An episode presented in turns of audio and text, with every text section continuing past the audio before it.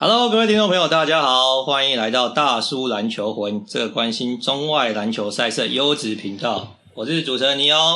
今天除了我对面另外一位主持人麦克以外呢，我们又再度邀请了这个好不好？基层篮球观察家威力教练，好？我们邀请威力教练来跟我们大家谈一谈最近非常热门的这个霹雳好不好？霹雳昨天前两天打完这个富邦金杯嘛，这个热身赛，那大家看的也是热血沸腾啊，所以我们待会来好好跟大家聊一聊这四队还有这些球员有什么样好的表现。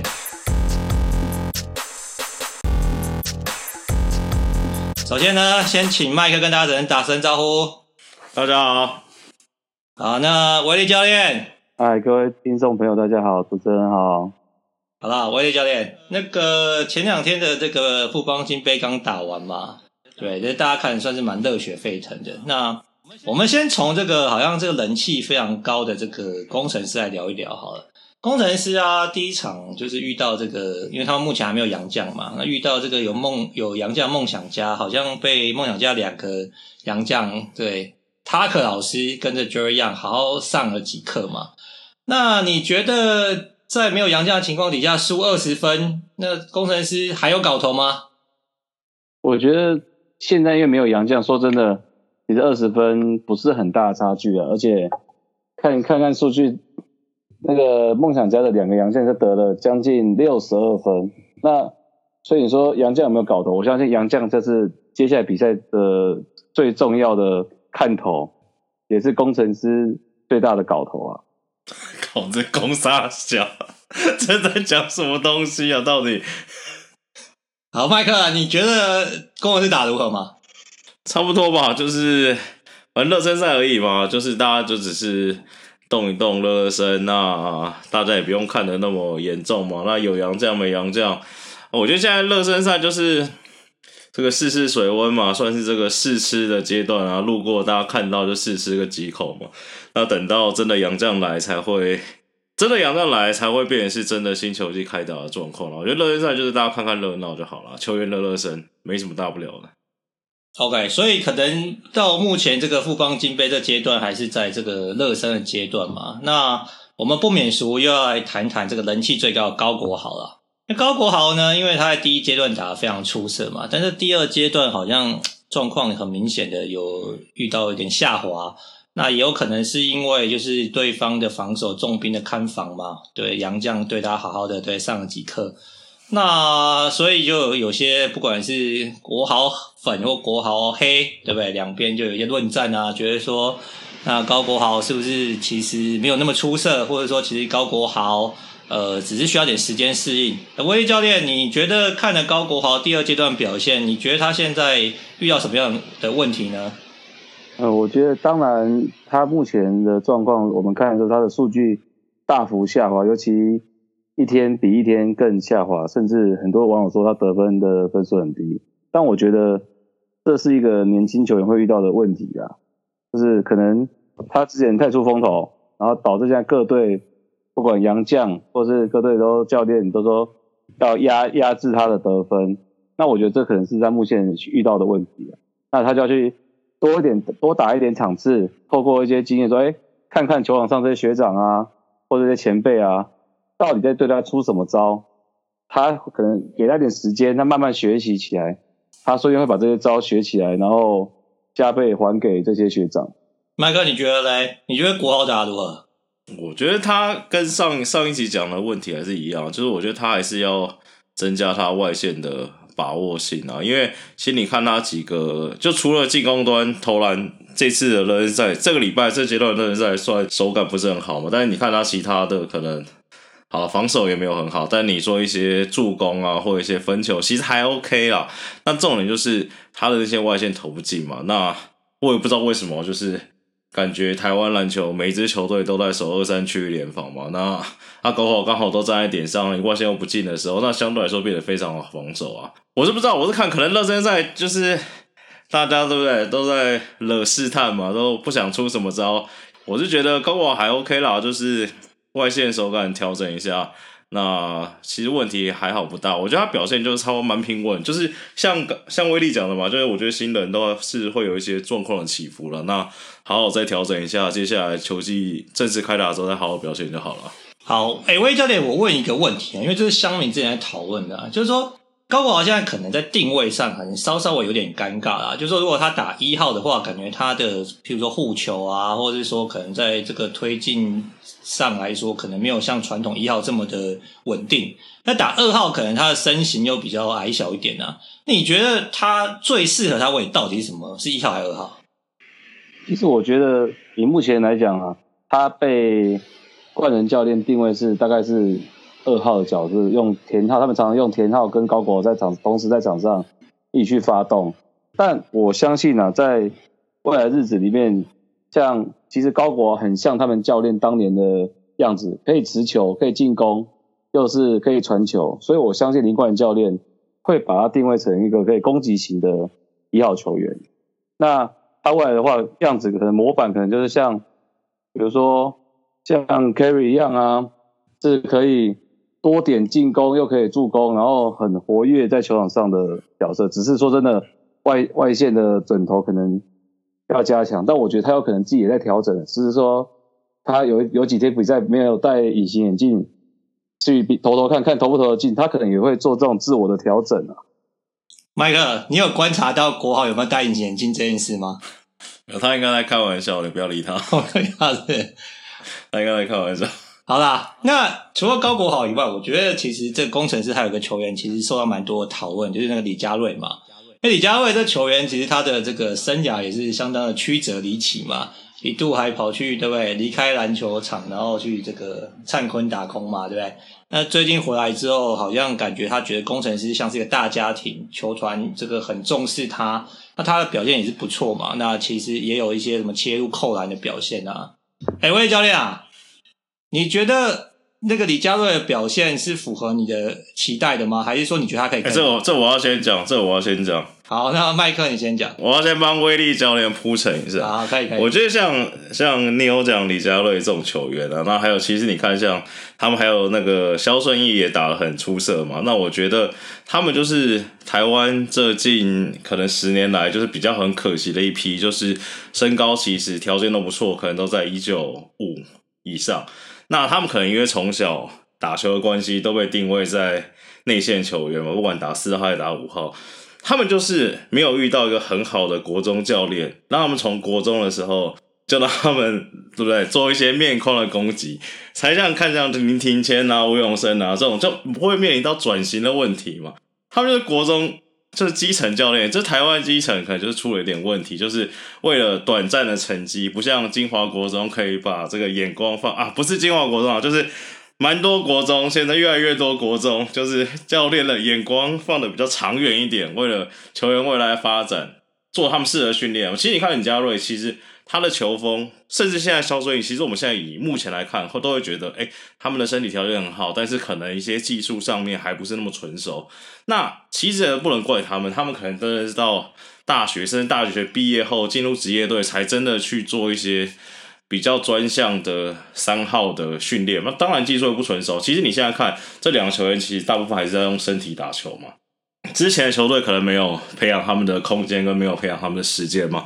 那我觉得这也是另外一方面，霹雳这联盟成立的好处是让更多球员可以打到球嘛。那你看他们两个基本上是之前 SBO 没有人要的球员嘛。那我觉得这是一个霹雳给台湾篮球另外一个好处了。好，那个麦克铺陈完了，威教练你觉得嘞？我觉得其实李佳瑞其实他从很小以前就。就是大家大概在篮球场，我们就注意到他了。那当然，他一个点是说，他其实有很好的运动量，在击伤的时候就很好的运动条件，有弹跳能力。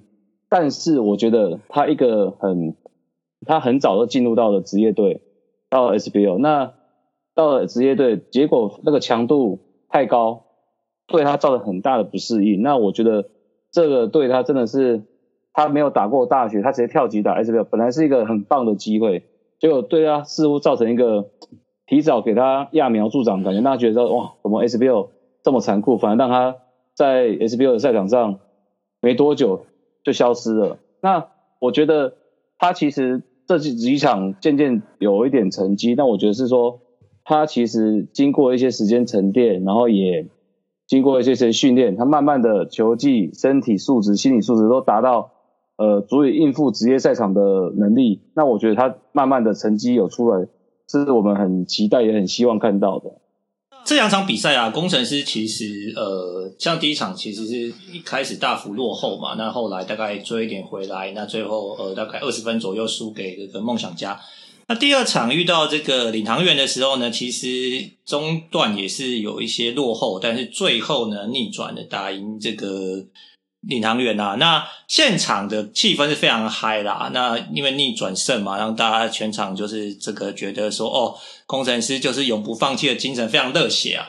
但是呢，也有乡民就提出一点这个质疑啊，就觉得说，工程师的表现是很热血，但是感觉好像教练就是在调度或是在战术布置上，好像呃反应有点比较慢一点啊。那那个魏教练啊。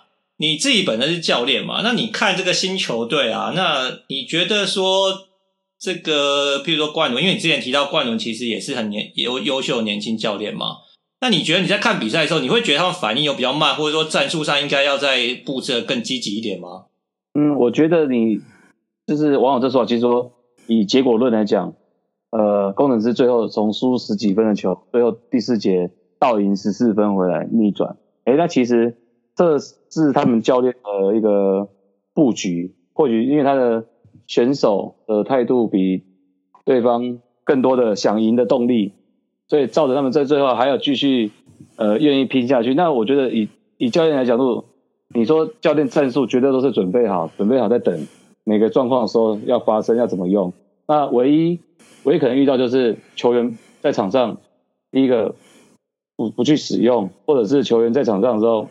遇到了说不接不接受教练战术打自己的，那我目前看到应该是说，呃，当然有可能他们球员新成立还在跟适应教练的战术当中。那我觉得这个球队是有有生比较看起来是很有生气，那教练我相信也也也不会不会太不会太不会太太夸张了。教练可能也需要在利利用热身赛了解球球员的韧性啊，球员的强度啊，或者球员能自己。自己处理的程度到哪边？我觉得这也是教练可能在测试的一些地方。我觉得，我觉得不是布局，然后我觉得，其实说实在话，他们球员真的就相对来说跟其他队比起来，就是没有那么出色啦。就是其实你。第呃，你以这场对领航员的上半场，但确实他们打后面在追分的时候是很嗨了。那你再加上以上一轮他们赢梦想家的，其实你可以明显感觉出来说，他们确实在场上可能像是威力讲，他可能磨合时间不够，然后相对来说，我觉得天分上比起来，可能跟其他球队还是有一小段差距的。但这确实可以用杨将来弥补嘛。但我觉得他们已经打出一个。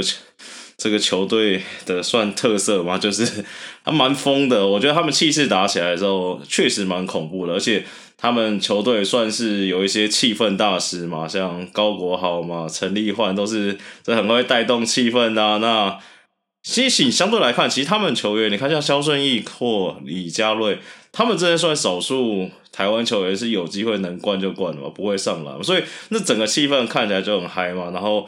说实在话，我觉得我相信他们的对手在面对他们的时候，当工程师气氛打起来的时候，应该会相当恐怖了。其实我觉得，其实他们球队状况真的还不错。对，我觉得这个麦克讲到一个事情蛮有趣的，因为就大家都觉得说，工程师感觉现在变成一个人来疯的代表球队嘛，或甚至是不管是他们那个就是教练团啊，其实在他跟他们就是在新战喊话的时候，就说：“哎，你们当初来这里也是一无所有的来嘛，对不对？” Nothing to lose，你们上去就是拼嘛，所以感觉好像说没错啊，可能有些乡民啊或者网友觉得说，哎，这个打的怎么那么混乱？感觉就是 P League 的 HBL 球队，但是其实他们除了热血以外，他们在对这个领航员最后第四节展现出来的拼劲啊，或者带动场上气氛的这种功力，我觉得其实真的是让大家耳目一新啊。那除了工程师以外呢，我们现在要谈的是梦想家嘛，因为梦想家里面有个球员啊，其实这一次应该算是一个奇兵啊，那就是其实是最近才加入球队的陈振杰啊，那这刚好是威力教练以前子弟兵啊。你可不可以先帮大家这个稍微，因为可能球迷对陈振杰没有那么熟悉嘛，你可不可以先跟他那个稍微介绍一下陈振杰他的球风是怎么样啊？他的特色是怎么样？先让大家对他有点了解好不好？呃，当初他是比较高高高的控球，然后他国二国二就拿到了冠军，国三也拿到冠军，然后呃在国二发现有机会去美国的时候，他就开始努力。努力加强英文，到国三他也希望有机会去美国去努力去打拼，然后在国中、高中三年，然后大学四年的洗礼之后，他选择回来回来挑战霹霹霹霹雳联盟。那我觉得我们也蛮想看他的，因为我们很久没有看他在现场打球，然后看到他打球也是有种到底他去国外挑战，那他回来跟台湾的孩子们比较。有没有太大的落差？因为他第一场对这个攻城狮的时候啊，其实他外线是非常出色的嘛，他总共六投五中，特别是三分球四投三中嘛。所以其实后来采访的时候，他也提到，就是说，呃，其实他觉得这个梦想家的这个球风跟美国很相近嘛，所以他好像没有什么适应的问题。那所以基本上就是不管在防守啊或外线这个稳定度，他有展现出来。那你觉得除了防守跟外线稳定度以外，那你觉得他接下来还有什么样是可以就是展现出来让大家可以期待的地方吗？嗯，我觉得第一个当然就是梦想家的老外教练给他很多的机会，给他很多信心啊。那呃，毕竟我觉得好处是他老外教练可以跟他直接沟通。我在想，可能老外教练可能平常。想想说彰化哪里有好吃的，也不好意思问翻译嘛，可能就找陈振杰带他去，所以两个人的关系就圣，他也可以陈振杰可以趁机跟他讨论一下战术啊，然后说教练我什么时候出手比较合理？诶，我觉得慢慢的他想要了解老外想要怎么打，然后他也听得懂，直接可以跟老外沟通。我觉得这是他未来我们可以期待，他可以场上不见得是指挥官，但是他可以帮助教练传达一些旨意，比较快速的传达给球员，让球员可以知道说。教练想要希望他们做执行哪些任务，执行哪件事情？那我觉得接下来可以期待就是他外线当然更准嘛。那但是当开始人家加强防守他外线的时候，要看他的切入，跟他的分球哦，甚至看他在防守上可不可以再加强多一些的超截啦哦，或是他在场上上对于呃对方的洋将的防守，我我是希望看到他可以守对方的。小洋将可以，如果有机会的话，可以看看他的表现。好，那因为这个梦想家其实应该是这个系列里面就是战绩最好的球队嘛，因为他们连连续两场赢了工程师，跟甚至第二场赢了这个大家觉得应该是冠军大热门的富邦嘛。那因为看起来是他们洋将已经到位，他们两个洋将这个塔克老师跟 Jerry Young 其实表现都非常非常的出色。威力教练，你觉得梦想家今年？有机会挑战富邦吗？还是你觉得可能他们目前看起来跟富邦还是战力上会有一点小小的落差？嗯，我觉得当然以本土球员来来讲，那个富邦的球员当然是非常完整、非常没问题嘛。加上富邦的教练也很熟悉那些球员的打法、球员的特色，教练可以拟定出很适合的战术给球员攻击。但是目前我来讲，呃，富邦的确是给了一个不梦，抱歉，梦想家的确是给富邦一个很大的挑战。就说，哎，富邦我本来想说他可他是可以轻松赢得这几场的比赛，甚至以网友来讲说，可能许晋哲都不用站起来，坐着就可以调度完这场比赛。哎，结果没有，看到许教练整场也是站着，甚至梦想家还是赢赢赢了富邦。那我觉得说富邦很强，但是杨将的部分目前看起来梦想家的杨将的确蛮给力的。哦，尤其大克老师跟杰杰伦，哦，实在是让目前很多队都不知道怎么守守他们。那我相信杨将可能未来也是大家去重点看管的一个重点之一啊，就是看要选什么样的杨将来对付梦想家，或者是他要配合自己的队伍。我相信可能目前其他队也会很很用力去思考这个问题。麦克，你觉得嘞？你觉得梦想家目前调整如何？我以为要问我富邦是吧？调成梦想家，你要你要回答富邦也可以啊。没有啊，我正要说，我觉得富邦稳了啦，铁冠军的啦。铁冠军这个富邦铁冠军比这个中信兄弟亚军还要铁，这铁铁的跑不掉了。哎，中信兄弟七年六亚，好不好？富邦有七年六冠吗？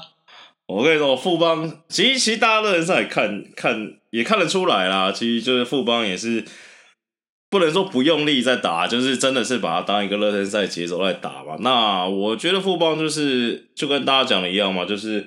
球员阵容都很完整啊，经验，然后老少配，年龄组合，洋将深度，其实都很够啦。就是你真的想不太出他会输球的理由啊。那我觉得这次热身赛可能唯一可以暴露出一点可能的缺点是，他们的一号真的太小，就是不管是林书纬还是赖廷恩，那你对上其他队，你说对上什么高国豪、田浩啊，或是领航员的一号，虽然他们现在人还没分出来嘛，那可能问题不会到太大，但假如梦想家这个塔克要上一整季的课，那我觉得他们谁能守住塔克或跟塔克配调，就相对来说比较关键嘛。那你以这周末的状况来看，其实他们在跟塔克差不多位置，能守住他的志杰可能稍微年纪大了一点，那文成也年纪大了一点。那其实，但不要忘记他们还有中线嘛。对，中线是可以跟住塔克老师的嘛，所以我觉得问题不大。但我觉得梦想家确实。打成蛮意外的球风啊！教练都已经在吹牛，说是台湾火箭队了嘛。但是，对不对？容我提醒他，你要当火箭队，你就拿不到冠军了吗？这不就是一个最好的解答了吗？火箭队拿得到冠军吗？好，我觉得麦克讲的这个哈，就是因为其实这个他讲这件事，许金哲其实在昨天赛后接受访问的时候也有提到嘛。就是说，可能大家觉得说，哎、这个宇宙帮宇宙勇怎么会输球嘞？那许金哲说，其实这个只是个热身赛嘛，对不对？没有必要把现在把招都拿出来给大家看啊，对不对？所以大家就是不要那么紧张嘛。那其实这是真的是长的意味很明显。那另外，其实他也提到，刚刚麦克讲另外一点，就是说到底是要谁要去守塔克嘛？所以觉得热身赛大家都试试看。所以他也提到，其实守他要守最好的是志杰嘛。但志杰毕竟年纪大，如果你把所有的体力放在防守的话，可能会影响到他进攻嘛。那他也试了什么简伟儒啊，对不对？或者说文成啊，我们可能效果没那么好。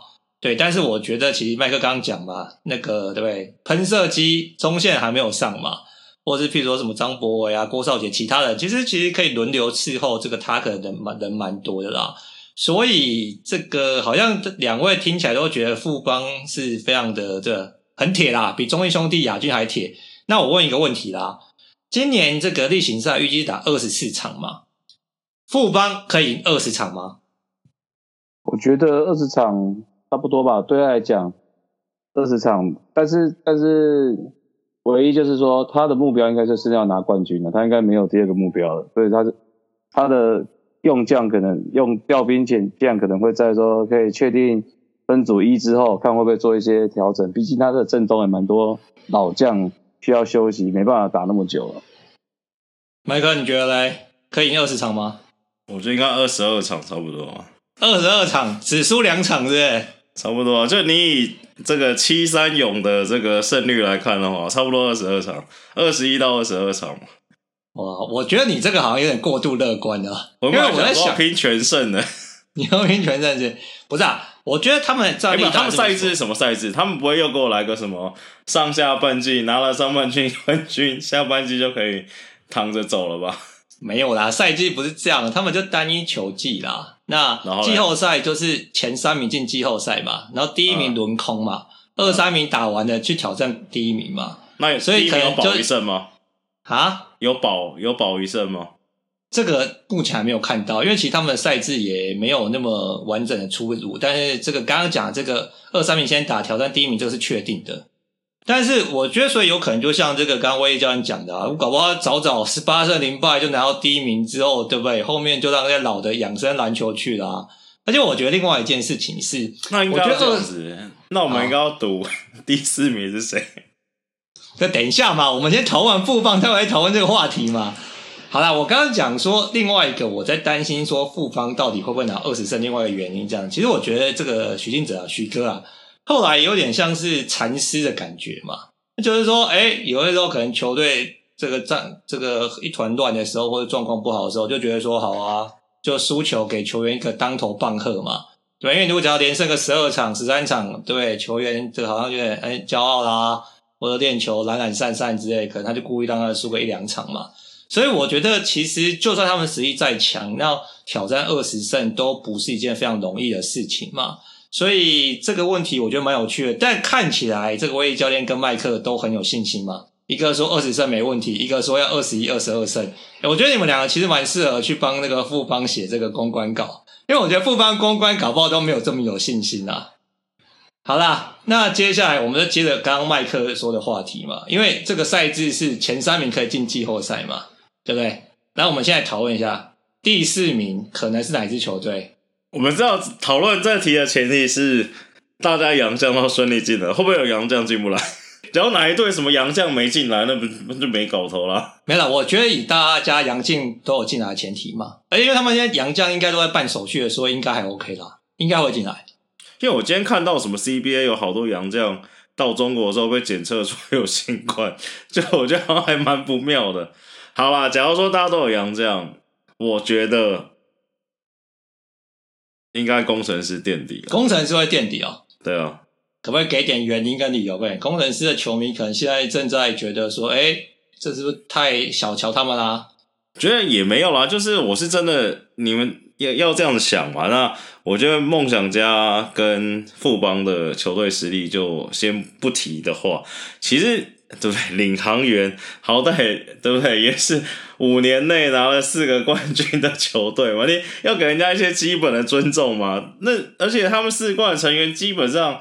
大体又大不是大体，大部分的球员都还在嘛？戴维斯对不对？三十七岁的戴维斯也要回来了，所以我觉得服务员的底子，呃，领航员的底子还在啦。就是等他比洋将来，那你看他们在家戴维斯，只要三个一起上，那其实真的很算不错了，甚至可以去挑战梦想家跟富邦的位置嘛。那领航员确实，其实你成军第一年的球队，那我觉得成绩可能。我觉得他会打出几场很激情的比赛啊，但是你真的要跟剩下的这三队已经成立好几年的球队真的要去拼的话，我觉得几率还不大了。好，威力教练，你觉得嘞？其实我蛮认同那个麦克的想法，因为真说真的，工程师他的品牌形象什么都很棒，但是真的像我第一年球队，的确他们所有人都要整合，尤其是他们都是人家说从各个地方去。重新找回来的，让他们重新回到球场。那对这部分他们在球场上的感觉也好，团队的整合也好，我相信这不是短短只有三个月、五个月就可以马上跟其他的队相比。你看富邦、璞园跟梦想家都已经是成军好几年的球队，那人家这几年的付出，呃，其实你没有那么简单就可以达到他们的团队的。凝聚力啊，或者团队如何理解教练的战术指导啊，那这其实这部分就是，我还觉得他们还是要缴一点学费哦。那给学长们上上课之后，看有没有机会再努力，下个年度可不可以再拼更好成绩，或是拼几场好看的球赛给大家看。好啦，所以威力教练，你觉得就是可能第三名会是领航员，即便他们的状况目前是很不明确的。我觉得。领航员跟梦想家，他们大概在他们两个应该是二三名就去，可能还在看洋将来的时候怎么怎么打，因为那个领航员的洋将到现在，呃还没有很完整的呈现给大家看嘛，那但是我相信他们至少不会太差，就是。他们可以在一定水准上。好啦，今天跟那个麦克还有这个威力教练啊聊蛮多的。那其实他们也两个做出非常大胆预测啊，不管是富邦到底可以拿几胜啊，或是谁会是没有进入这个季后赛的球队啊。那不过因为其实这个赛事也还没有正式开始嘛，所以其实像麦克讲的，到时候杨将的状况，呃，到底能不能入境台湾，到底检疫会不会有问题，这个都会影响球队战力非常的这巨大。那所以呢，在接下来的这个单元里面呢、我们之后还是会定时不定时的，然后还是做这个台湾篮球的单元。那到时候呢，也要请所有球迷这个准时收听大叔篮球魂。那我们就跟大家说声再见啦，大家晚安，拜拜。好，大家记得要五星加订阅哦。哦，谢谢，拜拜。